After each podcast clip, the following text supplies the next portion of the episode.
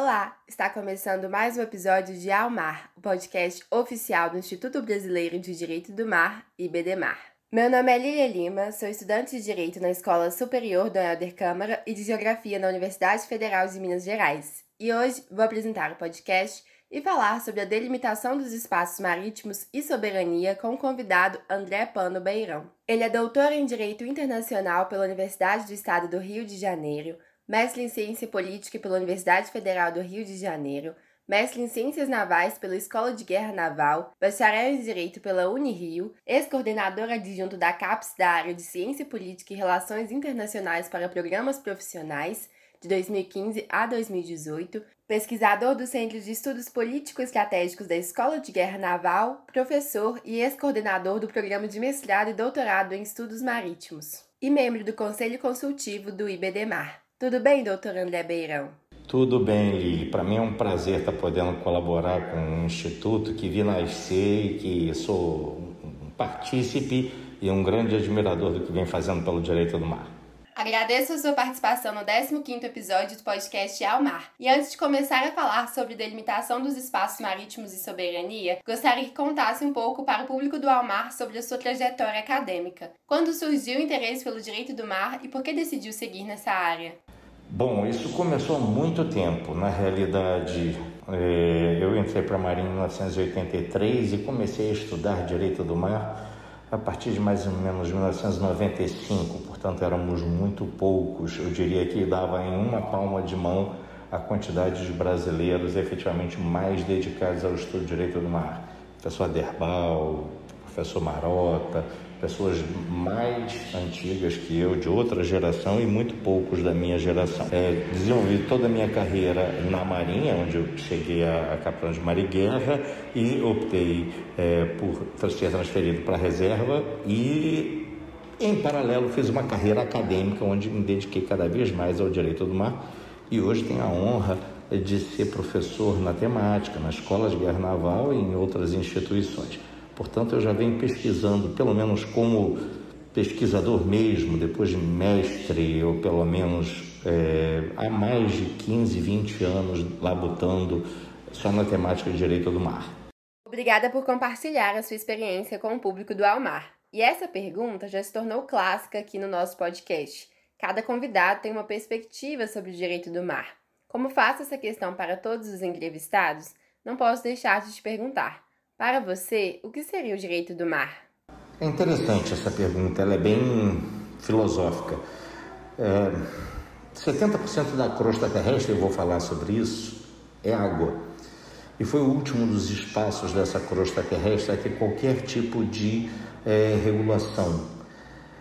E essa regulação, intrinsecamente ligada ao direito do mar, que praticamente só se consolidou na virada do século passado para o atual, na virada do século XX para o século XXI, vindo amadurecendo a partir da segunda metade do século XX, é, me fez ver, caramba, como tem campo novo de estudo, como tem é, necessidades para a vida em a gente regular essa grande massa é, de água que nos circunda nas, aonde a gente vive, na terra seca. Afinal de contas, o grande pulmão do mundo não é a Amazônia, o grande pulmão do mundo são os oceanos. É a fotossíntese feita pelas algas na água do mar quem mais produz o oxigênio para a gente respirar. E se a gente não cuidar desse mar, é, vamos ter problema nas futuras gerações. Portanto, o direito do mar me instiga como a gente precisa estudar essa imensa área que nos circunda. É isso. Interessante perspectiva. Vamos então começar a conversar sobre a delimitação dos espaços marítimos e soberania. À luz da Convenção das Nações Unidas sobre o Direito do Mar, o que é a delimitação dos espaços marítimos e como ela é realizada? É, isso é interessante. Um, como eu falei, o mar é sempre foi essa coisa meio uníssona, não dá para a gente botar a fronteira física como a gente faz na fronteira entre um país e outro, constrói um, um muro, bota uma cerca, no mar não tem isso. É, e essa indivisibilidade do mar foi se notabilizando desde Grócios, quando é, apregoava que o mar era para todos, era de uso comum, e a partir dessa ideia de que o mar era uma coisa una para ser usada por todos, é, durante muito tempo os estados tiveram dificuldade em é, delimitar espaços onde dissesse, não, mas esse espaçozinho aqui é meu. Isso foi uma balança que foi sendo contrabalançada ao longo dos anos.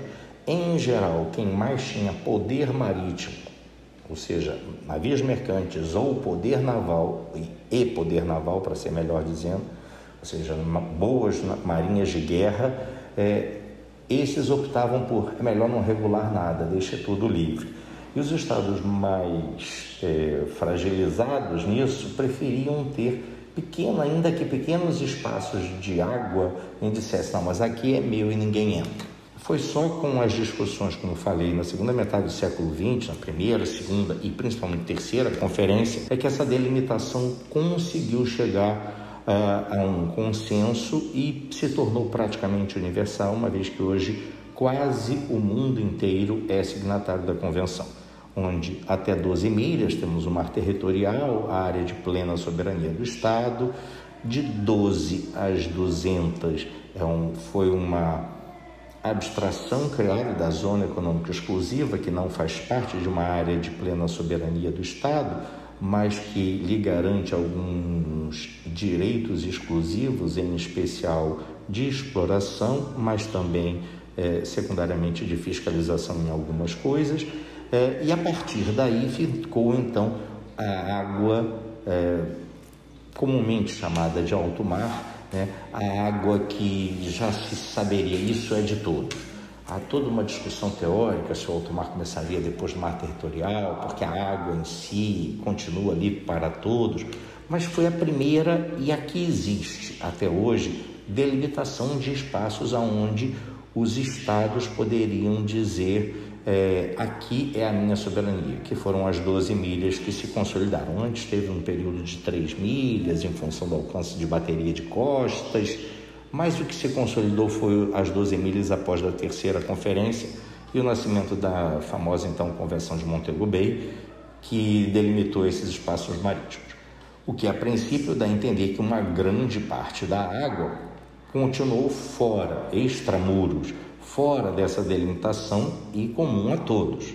É isso que é, eu posso dizer que foi praticamente definido disso. Certo. E como se dá o exercício da soberania sobre esses diversos espaços? Ou seja, quais são os sujeitos internacionais responsáveis por essa delimitação? Vou começar pelo exercício de soberania. Ah, o exercício de soberania pleno, pleno, pleno mesmo se dá nas águas interiores. A Lagoa Rodrigo de Freitas, a Lagoa dos Patos, os rios, nesses pode-se dizer é praticamente a mesma soberania que em terra, só que tem água em cima. A partir das águas interiores, a partir da linha de costa, da linha de base, é, no mar territorial, a convenção diz que ainda é soberania plena mas essa soberania já não lhe atribui tantos dos requisitos, por exemplo, que tem a, soberania de terra, porque existe a livre passagem, então não é tão restritiva essa soberania no mar territorial quanto é em terra firme ou nas águas interiores. A partir dela, o que a convenção é, deixou nascer foi um conceito diferente, que apenas usa a mesma palavra, que é soberania, mas o conceito é outro, é direitos de soberania. Então, eu costumo colocar entre aspas, porque direitos de soberania é outra coisa diferente. Direitos de soberania é o que, para alguns pesquisadores, mesmo nacionais e internacionais, chamam de soberania funcional. É uma soberania para algumas coisas, e como eu falei, para exploração, para fiscalização. E a convenção deixa claro que, em que pese não haja uma grande organização internacional para cuidar do resto do mar, convenção nasceu no cerne das Nações Unidas, mas não redundou dela uma organização para cuidar do mar.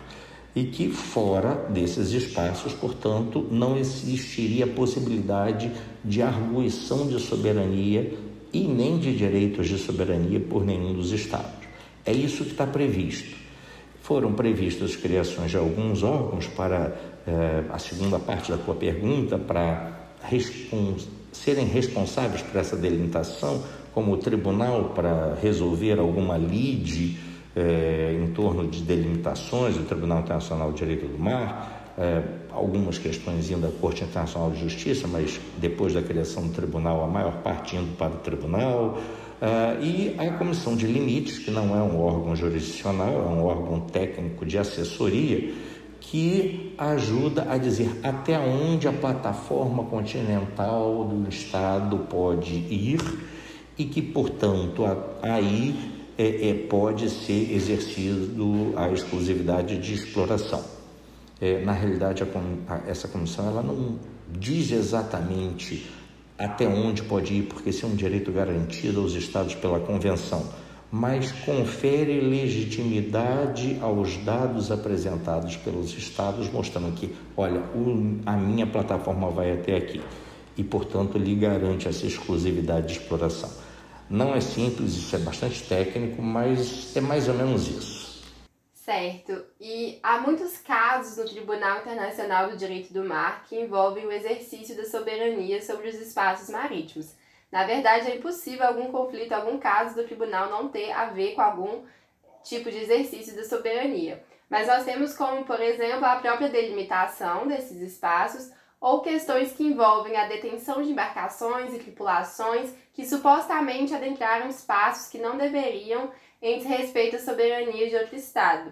Isso revela que a Convenção deixou lacunas sobre o tema que contribuíram para essas disputas?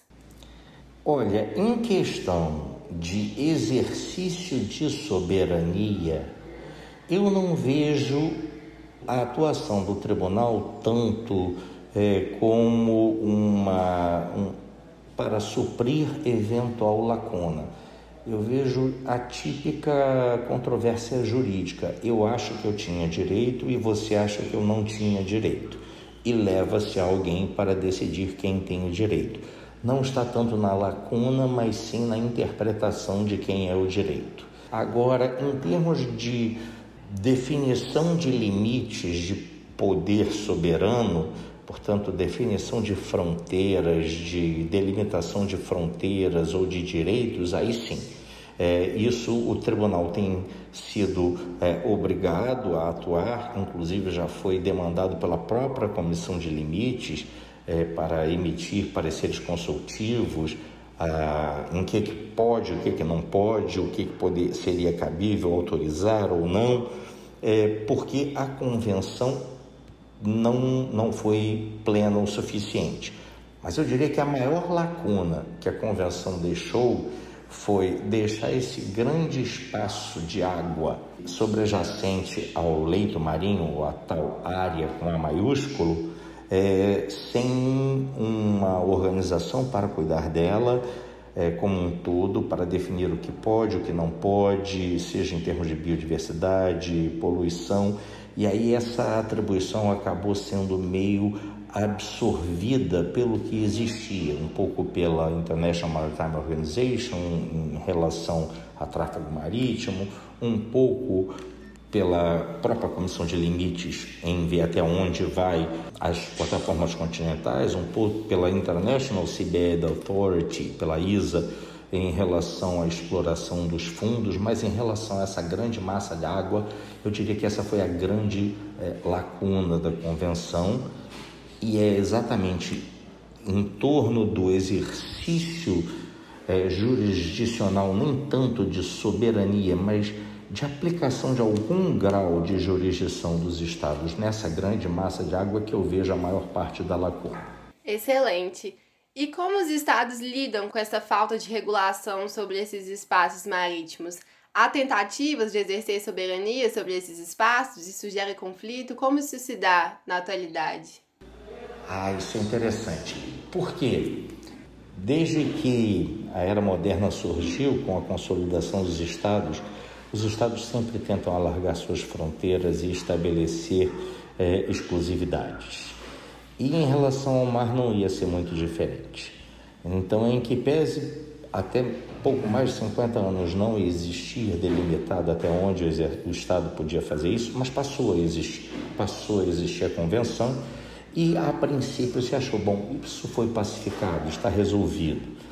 Ah, mas não é o que se vê na realidade. Na realidade, os estados continuam usando daquelas brechas, daquelas interpretações, daquelas lacunas que eu vinha falando na pergunta anterior, para tentar é, estender esses braços até o mais longe possível é, e exercer esse seu direito é, sem dar o um nome claro de que é soberania, porque isso iria afrontar a sociedade internacional, mas com diversas sinalizações, muitas vezes políticas, geopolíticas, estratégicas, normativas internas que não fazem direito internacional é, prima facie, mas que aos poucos vão consolidando a vontade dos estados. Então, os estados têm aos pouquinhos esticado esse braço o mais longe possível no mar para avançar. É isso que eu tenho é, pesquisado.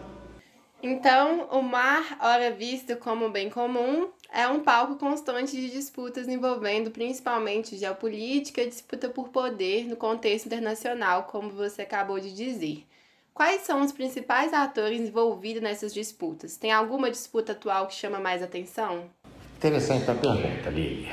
Bom, se eu fosse ter que estudar os 193 estados uh, membros da ONU para poder identificar aqueles que têm uma postura maior ou menor, é, já seria uma pesquisa muito complicada de ser feita. Bom, nem todos têm litoral. Em que pese os estados sem litoral tenham é, garantidos a eles alguns direitos pela própria convenção, fica mais difícil um estado sem litoral tentar esticar o braço sobre o mar e é, arvorar sim mais soberania.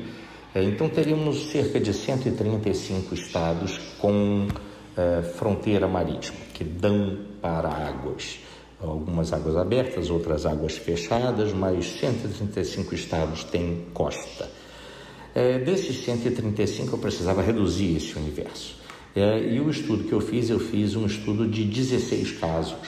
Um caso, por que 16? Um caso é um caso completamente atípico, que é a maior porção é, de terra emersa da crosta terrestre e que não tem soberania de ninguém, que é a Antártica, é, que vive sobre a vigência, sob a vigência de um tratado especial, é, que ninguém pode arguir soberania lá, mas que tem um tratado com data de validade prevista e que para ser renovado todos, todos os seus membros precisam aceitar.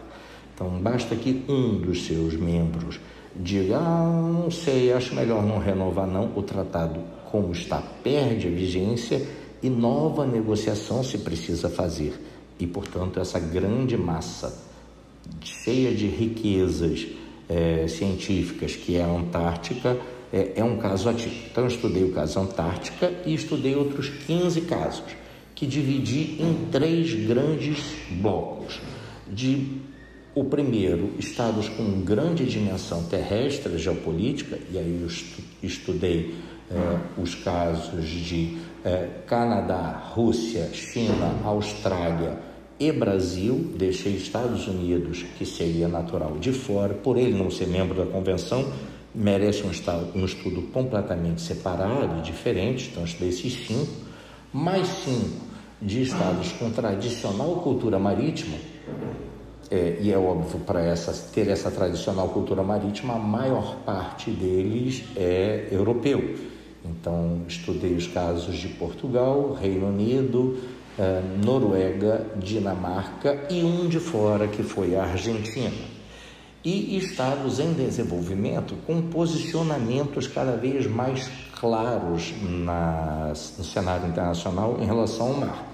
E esses estão bem mais distribuídos é, que são Peru, que não, também não é signatário, é o único dos estudados que não é signatário, é, Chile, Angola, Namíbia e África do Sul. Então, com esse espectro, eu estudei é, estado de todos os continentes, nas Américas foram cinco, né? Canadá, Brasil, Argentina, Chile e Peru. Na África, três. Na Europa, quatro. Na Ásia, dois. E na Oceania, um. Diante desse grande big picture, aí eu consegui identificar é, que, na realidade, todos eles, em maior ou menor escala, têm tomado algumas atitudes de alargamento do seu poder sobre o mar. Dentre esses casos, quais você pode dar como exemplo para o público do Almar? Três dos casos que eu peguei, Rússia, Austrália e Brasil, foram os três primeiros que mandaram é, submissões à Comissão de Limites. É, cada um deles tem a sua característica, a Rússia foi um pouco mais é, contida na informação de dados e, por ter sido a primeira, colocou a Comissão de Limites numa posição meio delicada de negar e a sua postura ficou bastante em suspenso, sem, sem ser decidida, só sendo retomada recentemente. A Austrália tomou uma posição bem distinta, dizendo: olha, eu não preciso do parecer final da Comissão de Limites. Eu vou me arvorar no que outro artigo da Convenção me diz, portanto, ela foi mais autóctone em dizer: essa é a minha é, plataforma continental estendida e passou a definir mil milhas. Se eu falei que era até 200, mil milhas onde ela exerce pleno controle. Para entrar e sair, ela tem que controlar quem entra e quem não sai. Ora, esse controle é um exercício de soberania em que pese ali eh, oficialmente não, não exista.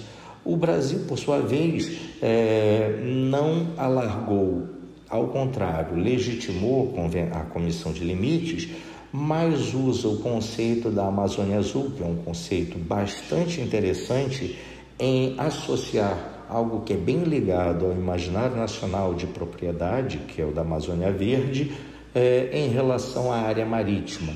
E isso é uma demonstração também de poder sobre o mar. É, tem algumas posturas que inicialmente pareceram isoladas, como de impedir a passagem de forças militares em suas águas, mas que cada vez mais tem sido adotada pelos Estados. O direito internacional, é, na realidade, ele é fruto da vontade dos Estados. Hoje, mais de 27 Estados seguem a mesma postura do Brasil, dentre eles grandes, como China.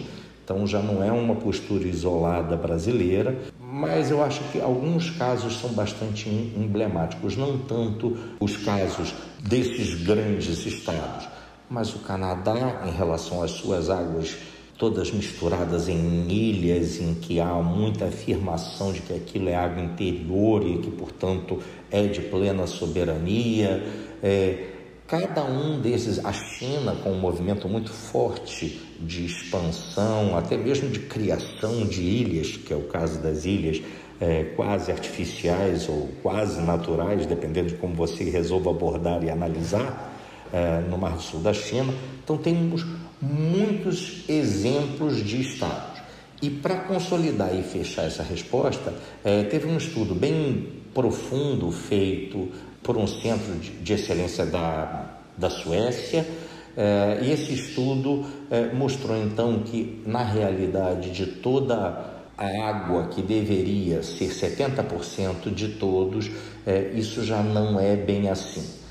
Em 2010 foi esse, quando esse estudo foi feito, mostrou que na realidade restavam cerca de 57% dessa água apenas sem algum grau de uso de poder dos estados. Eu atualizei esse estudo para de 2010 para 2020 e ao atualizar esses dados para 2020 é, cheguei à conclusão que hoje já restam apenas 47% da superfície de água que não tem algum exercício de jurisdição estatal. Portanto, menos de 50% da água é completamente sem dono. Cada um vai tentando se alargar, seja conseguindo autorizações de exploração, sendo expansão de plataforma continental, seja exercendo controle de entrada e saída, seja criando conceitos completamente atípicos em relação à convenção, como é a questão do mar presencial chileno, que diz que vai até 300 milhas, ou o mar dominical peruano, que diz que é plena soberania até 200, quando na realidade só seria até as 12. Portanto, cada estado vai usando um conceito, uma norma, uma forma de atuação, mas no conjunto eles todos estão avançando sobre essas delimitações aparentemente estáticas feitas pela Convenção. Por fim, gostaria de saber na sua opinião, quais os principais desafios relacionados à delimitação de espaços marítimos e o exercício da soberania e como o direito do mar pode enfrentá-los? Eu diria que os dois maiores desafios são utópicos.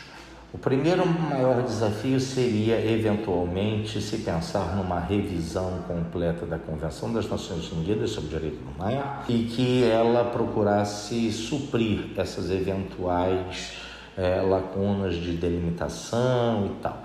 Eu, por que, que eu chamei esse, esse desafio como utópico? Porque eu não vejo um movimento é, internacional em mexer em algo que se consolidou como a Constituição dos Mares. Então, eu acho quase é, impossível, não existe impossível no mundo das relações internacionais, mas eu vejo quase como impossível, é, depois de é, séculos e séculos de negociação para chegar nessa convenção, hoje se sentar à mesa para fazer uma nova convenção é, isso seria necessário. E aí vem o segundo desafio. Bom, e como resolver, para encarar o que você falou, né? a questão de delimitação, de alargamento, é, seria o nascimento de uma organização internacional ou, na, ou o nascimento de algum órgão efetivo internacional que cuidasse dessa grande massa é, de água acima dos fundos marinhos, uma vez que a ISA só cuida do fundo, é, eu também não vejo um movimento é, internacional de vontade de criação de uma organização internacional para cuidar do alto mar, porque uma vez feita, ela naturalmente é, cria alguns limitadores à liberdade. E como um dos paradigmas do mar é a liberdade de navegação, é, não vejo muito, em especial os estados mais fortes, com vontade de sentar à mesa para criar uma organização dessa.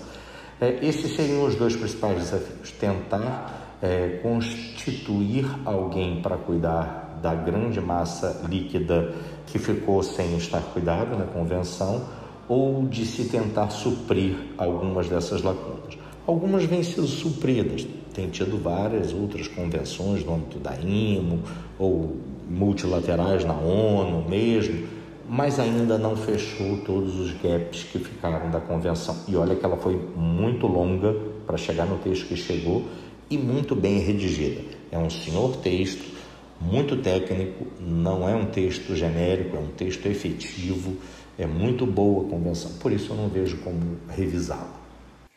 Excelente! Hoje nós conversamos sobre a delimitação marítima e o exercício da soberania por parte dos estados, os conflitos que podem surgir diante disso, os principais atores internacionais responsáveis pela delimitação ou pela busca de soberania em espaços sem regulação e ainda sobre os principais desafios relacionados à temática. Muito obrigada, doutor André Beirão, foi uma honra tê-lo conosco. O prazer foi meu, foi um prazer, Lili. Estejam sempre contando comigo nesse instituto do qual sou conselheiro que mora no meu coração. Muito obrigado. Um abraço a todos. Esse foi o 15º episódio de Ao Mar, o podcast oficial do Instituto Brasileiro de Direito do Mar. Obrigada por nos ouvir. A Mar está disponível em todas as plataformas de streaming. Curta e compartilhe com os amigos para receber as principais informações sobre o direito do mar. Até a próxima!